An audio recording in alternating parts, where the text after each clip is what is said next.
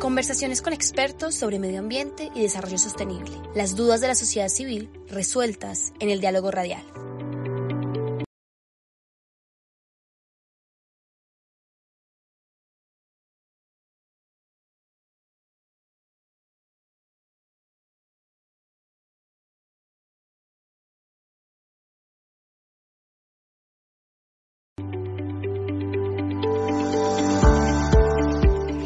Desarrollo Sostenible, un podcast educativo de la Universidad de Manizales.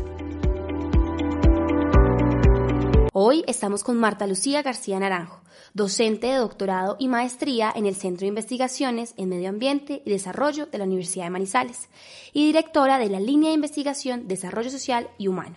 También es autora del artículo de investigación Trayectorias del Pensamiento Crítico Social y Ambiental desde la Investigación, con quien conversaremos sobre educación para la sostenibilidad y la relación que tiene el hombre, por supuesto, con su entorno, la naturaleza y el medio ambiente. Bienvenida, Marta, a este espacio. Bueno, Sofía, mil gracias a ti y a quienes están promoviendo esta iniciativa que creo que es un buen momento para la universidad y para nuestra región y por supuesto al país hablar de lo que es la sostenibilidad y lo que tiene que ver con todos los procesos educativos. En sus palabras, ¿cómo nos explicaría ese concepto de sostenibilidad en el contexto de educación para la sostenibilidad? Es decir, ¿cómo entenderlo? La sostenibilidad es un modo de pensar.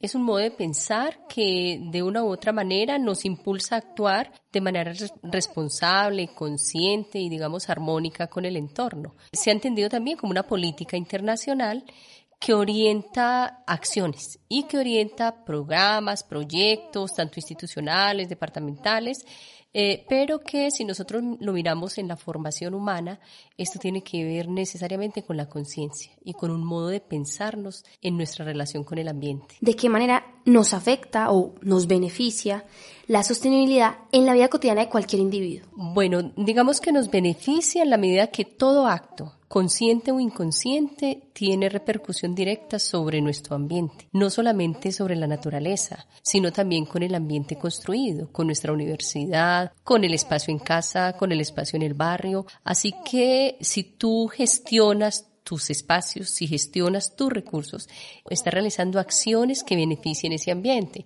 que beneficien la protección, la conservación y por supuesto la calidad de vida tuya de quienes están en tu entorno. ¿Cuáles serían entonces esas principales necesidades, cierto, que afrontamos hoy en términos de sostenibilidad ambiental? Bueno, hay varias. La primera es la necesidad de comprender que cualquier fenómeno que esté sucediendo con la naturaleza y que esté sucediendo con nuestro alrededor, el ambiente en el que vivimos, tiene relación directa con nuestro actuar. Entonces, problemáticas ambientales como el cambio climático, la contaminación, la disminución de la o la pérdida de la biodiversidad, la escasez de los recursos como el agua, son situaciones que si nosotros nos devolvemos en el tiempo y miramos nuestro actuar tanto cotidiano como a nivel histórico, nos damos cuenta que hay mucho que tenemos que ver, nosotros, nuestros antepasados, nosotros como personas, pero también la institucionalidad. O sea, hay cosas que hemos omitido, hay cosas que hemos dejado de ver, que hemos negado, pero que están allí.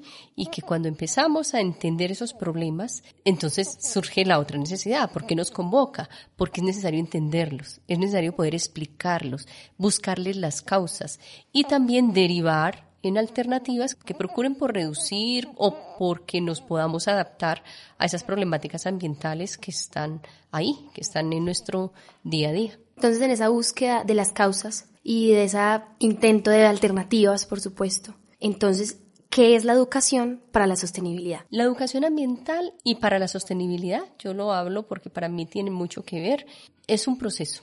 Primero es un proceso, es un proceso que se hace de manera consciente, tanto individual como colectiva. Es un proceso que no solamente le compete a la academia, también le compete a la institucionalidad, a la familia, a las comunidades. Es un proceso que es intersectorial, o sea, todos tenemos que ver con esto, todos, porque no es que a ti te mm, exijan o te pidan o te castiguen porque utilizas plástico, sino qué estamos haciendo los que producimos plástico, qué estamos haciendo los que consumimos plástico, qué educación requiere el que lo produce como el que lo consume como el que lo reutiliza. Entonces mira que hay diferentes procesos que tienen que ver con la sostenibilidad y que requieren educación, que requieren formación, que requieren conciencia, pero que requieren conocimiento.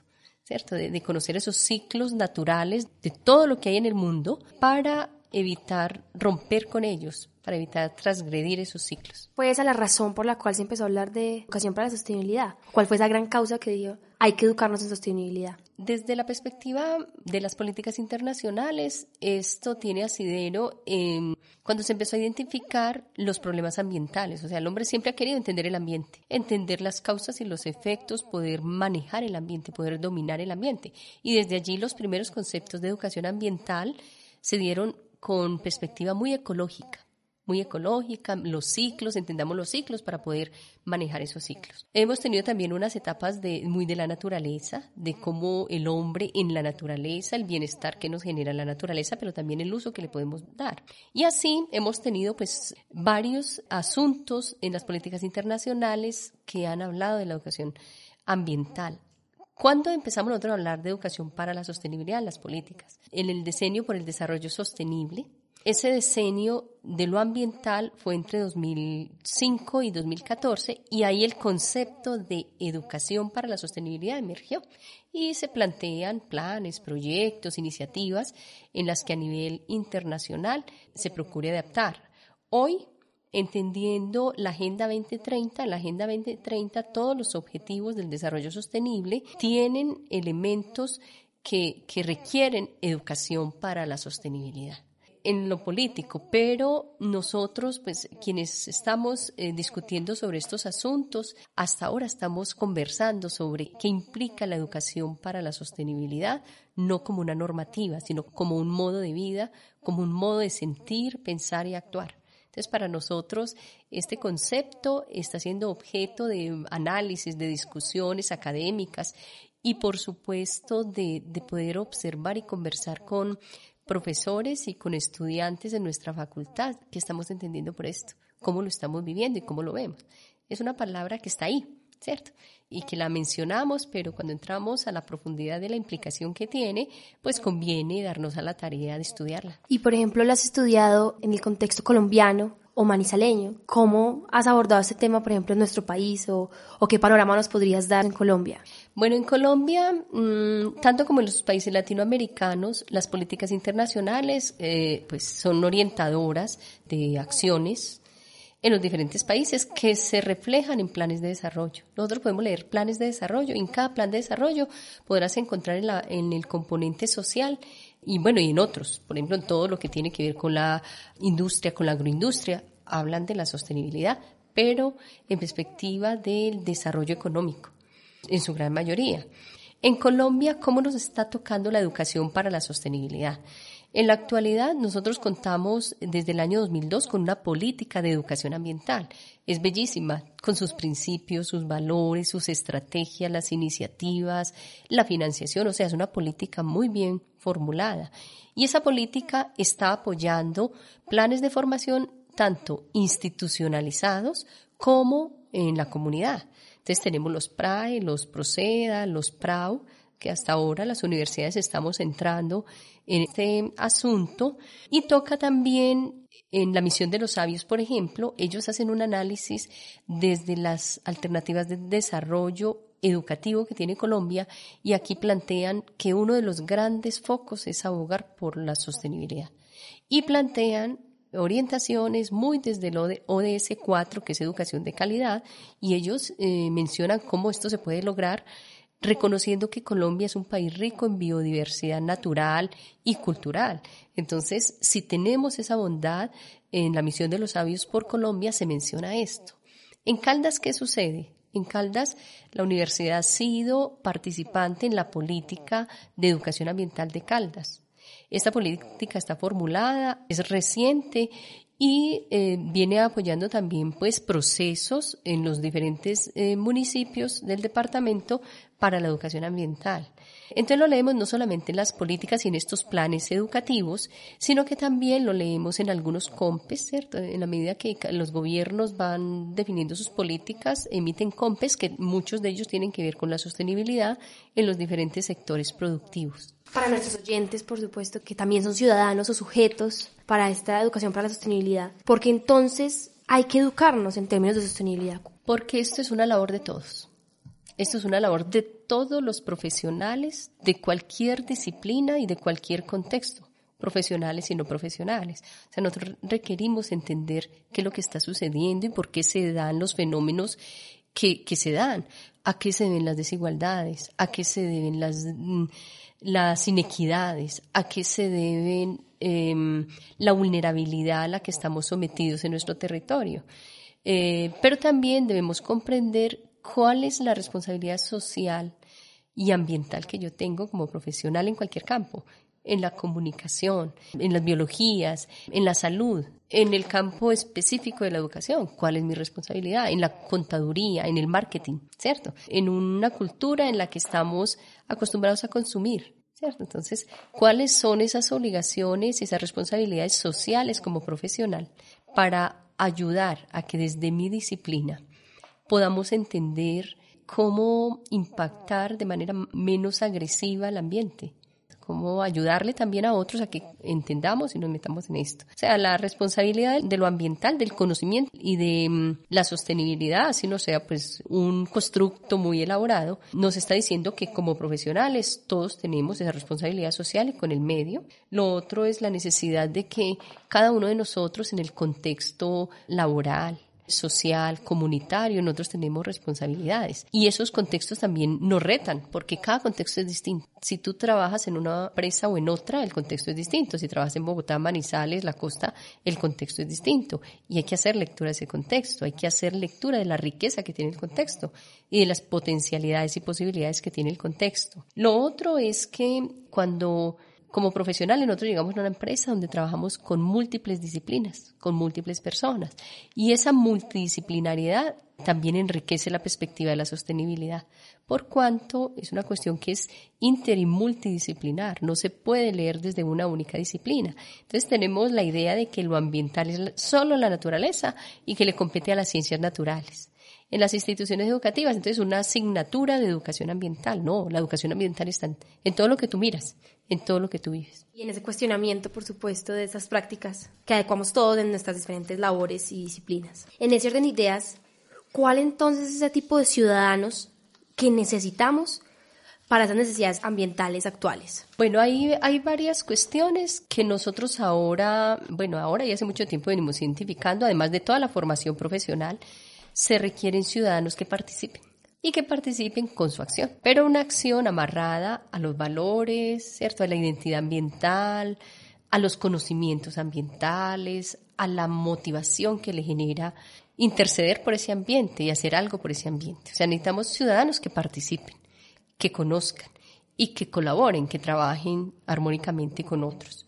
Necesitamos personas que conozcan la realidad en la que viven, el entorno en el que viven, el por qué una planta se da aquí y no se da en otra parte, el por qué eh, nosotros debemos, por ejemplo, evitar vertir aceites, por ejemplo, nuestro lavaplatos. ¿Por qué? Eso también tiene que ver con lo ambiental. Así nosotros creamos que se va por ahí y nos deshacemos de él y para de contar. No, eso tiene un ciclo también. Necesitamos ciudadanos con formación ética, o sea, con principios, eh, para este caso, ambientales con principios ambientales, que es lo que a mí me mueve en torno a la mm, conservación, al cuidado, a la ética, a la protección del ambiente. Necesitamos actitud para cambiar acciones, ¿cierto?, que son culturales. Nosotros tenemos la cultura del consumo.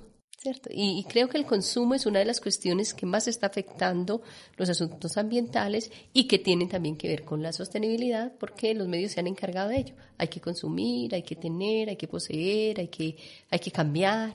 Entonces ahí hay necesidad de una nueva conciencia respecto al consumo. Necesitamos también personas que investiguen el medio, que quieran investigar desde cada disciplina la relación con el ambiente, la relación con el medio y cómo esto toca con la sostenibilidad. Requerimos también darle una mirada sistémica a lo que estamos haciendo. No pensar que es mi disciplina, entonces es lo que yo conozco y no me muevo de aquí, no. Esa posibilidad de trabajar de manera interdisciplinar me ayuda a esto, a ampliar la mirada, darle una mirada más sistémica, entender que lo social tiene relación directa con lo ambiental, que las interacciones en las que vivimos con nuestro entorno determinan ese bienestar mío, pero también del entorno. Es una, digamos, un círculo virtuoso en el que tú en tu casa, tú en tu casa mantienes todo como a ti te gusta, ¿cierto? Y, procuras que esté muy bien. Ese es el deber ser en toda parte. No pensar que estamos aquí, entonces ya me voy, aquí dejé, ¿cierto? Lo que me quedó. Entonces, esa mirada sistémica de las relaciones, interrelaciones que se dan en los sistemas, pero también cómo no puedo desde una única disciplina entender los fenómenos ambientales y lo, que compete a la sostenibilidad. Ese sentido de responsabilidad, de conciencia, que de hecho en una entrevista pasada tú decías, eh, todo proceso de educación para la sostenibilidad debe estar ligado a un proceso de sensibilización sobre el impacto que generamos en la naturaleza. ¿Podrías ampliarnos un poco esta afirmación? Bueno, la sensibilización toca con los sentidos. Yo creo que ¿qué hay mejor que tú llegar a un sitio que te resulte armónico? Y ahí está el componente estético de la educación ambiental. La armonía que hay, el que tú quieras preservar, conservar, cuidar, mantener, eso toca con lo estético. Entonces empieza por los sentidos, por tu vista, porque tú puedas escuchar la naturaleza, porque tú puedas sentir que el, el aire limpio, ¿cierto? Que tú puedas saber que estás aquí tranquila en tu trabajo, en tu labor y no hay ruido. Entonces mira que eso toca con los sentidos y yo sensibilizo a través de los sentidos, a través de la palabra, a través de la voz, a través del tacto, a través de lo que siento cuando subo a una montaña. Entonces, sensibilizar no es exclusivamente transmitir contenidos, no es solo transmitir contenidos, es el día a día, es que tú llegas a nuestra universidad y encuentras un entorno, un ambiente rico. Es linda nuestra universidad, es lindo el entorno en el que estamos. Entonces, eso nos mueve, eso nos mueve a mantenerla así. ¿Cierto? Nos mueve, nos invita a mantenerla así. Entonces pienso que primero hay que sensibilizar, pero sensibilizar con los sentidos, con la experiencia. O sea, hay que propiciar experiencias para disponernos a ese aprendizaje. Mira que ya son dos cosas que tocan con tu motivación y con tu emoción. Y eso genera disposición para el aprendizaje. El aprendizaje está directamente amarrado a las emociones. Si siento agrado, me dispongo me dispongo a aprender, es una disposición personal. Y cuando ya tienes esa sensibilidad, tú ya puedes empezar a reflexionar sobre tu experiencia. Reflexionamos sobre, tu, sobre la experiencia, miramos qué está bien, qué está mal, qué debo, y te apoyas en los equipos que han estudiado sobre esto, que te pueden ayudar a entender y a explicar eso que estás sintiendo.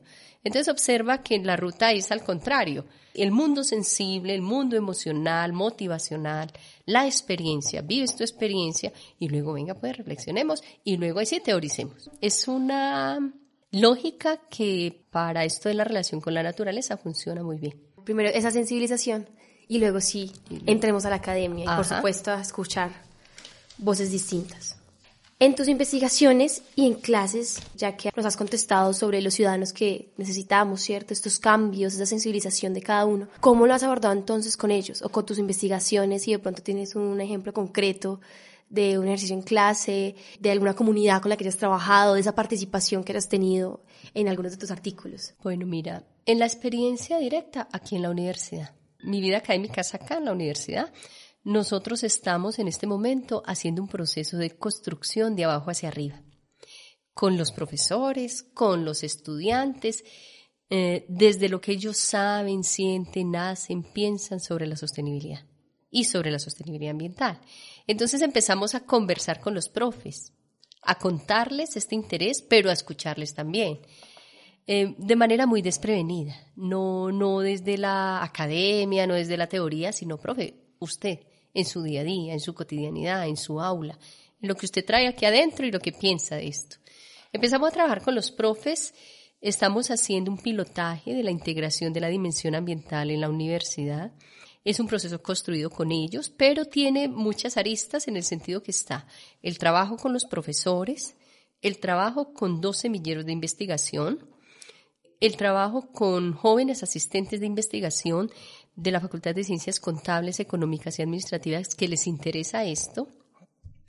El trabajo con estudiantes de maestría en desarrollo sostenible y medio ambiente que quieren investigar sobre diferentes componentes de la sostenibilidad, las capacidades humanas, eh, eh, las concepciones de lo ambiental, em, la manera como se están entendiendo las políticas en lo ambiental. Bueno, hay, hay varios componentes complejos allí. Entonces, Con el equipo con el que estamos trabajando. Tenemos relación directa con el grupo de la universidad que está jalonando el proceso del sistema de gestión ambiental. Entonces mira que no es una iniciativa que sea de un maestro, es una iniciativa que están los equipos interdisciplinares, que nos interesa esto. Es la postura política de la universidad en el sentido que orienta normativamente Tú sabes que en este momento la universidad se declara como una universidad que apunta a la sostenibilidad. Entonces, uno de esos componentes es la sostenibilidad ambiental y dentro de ello el proceso formativo es lo que nosotros venimos haciendo. Tus investigaciones o artículos de investigación, ¿cómo lo has abordado? Es relativo al contexto. Por ejemplo, hicimos un estudio en el cual mirábamos aquí en Manizales cómo los profesores están desarrollando actitudes proambientales en tres instituciones de la básica en, Manizales, unos de la zona rural, otros semiurbana y otros urbana. Entonces tratamos de hacer como un análisis comparativo que nos pudiese dar cuenta si por el hecho de que los estudiantes están en un entorno natural, sus actitudes, valores, conocimientos ambientales son mayores o menores. Y encontramos que no necesariamente por tú vivir en un entorno natural tienes conductas y comportamientos y valores proambientales. Ese fue un estudio muy bonito en el que encontramos que el mayor problema es la decisión personal por hacer cosas por el ambiente. Fue la mayor dificultad. Las políticas están, el apoyo está, el presupuesto, los planes, los programas están, pero no hay disposición. Encontramos que en varias instituciones no hay disposición. Entonces es, es difícil, por eso te digo que hay que empezar por sensibilizar.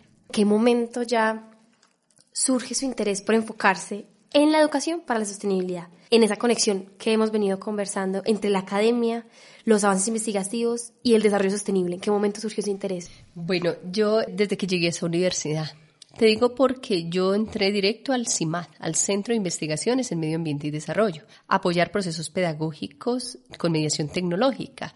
Y en este trabajo interdisciplinar para la educación, en la conversación con los investigadores y expertos, le encontré el gustico, ¿cierto? Le encontré el gustico, yo soy educadora, pero pude observar que todo pasa, todo transversa el entender el ambiente. Ahora estoy focalizada en esto, en investigar sobre educación ambiental, educación para la sostenibilidad, procesos de calidad en la educación, bueno, cosas como estas. Y en la dirección de la línea, pues he podido en estos últimos años, digamos, trabajar de manera más directa y más profunda sobre la educación para la sostenibilidad libros, películas, documentales, sección de recomendaciones literarias y cinematográficas queremos preguntarle si puede recomendarnos una película, un libro, un documental, una charla TED que esté relacionada con el tema de hoy y que valga la pena a nuestros oyentes conocer. Mira, hay una cosa a las que nos cuesta desprendernos es el consumo. Queremos tener, nos satisface tener. Te digo nos satisface porque yo me incluyo ahí. Hay un documental en Netflix. Hay varios, pero hay uno específicamente, se llama Minimalismo. Y el minimalismo, pues son testimonios en los que te muestran que tú puedes vivir muy bien con menos, muy bien con menos cosas.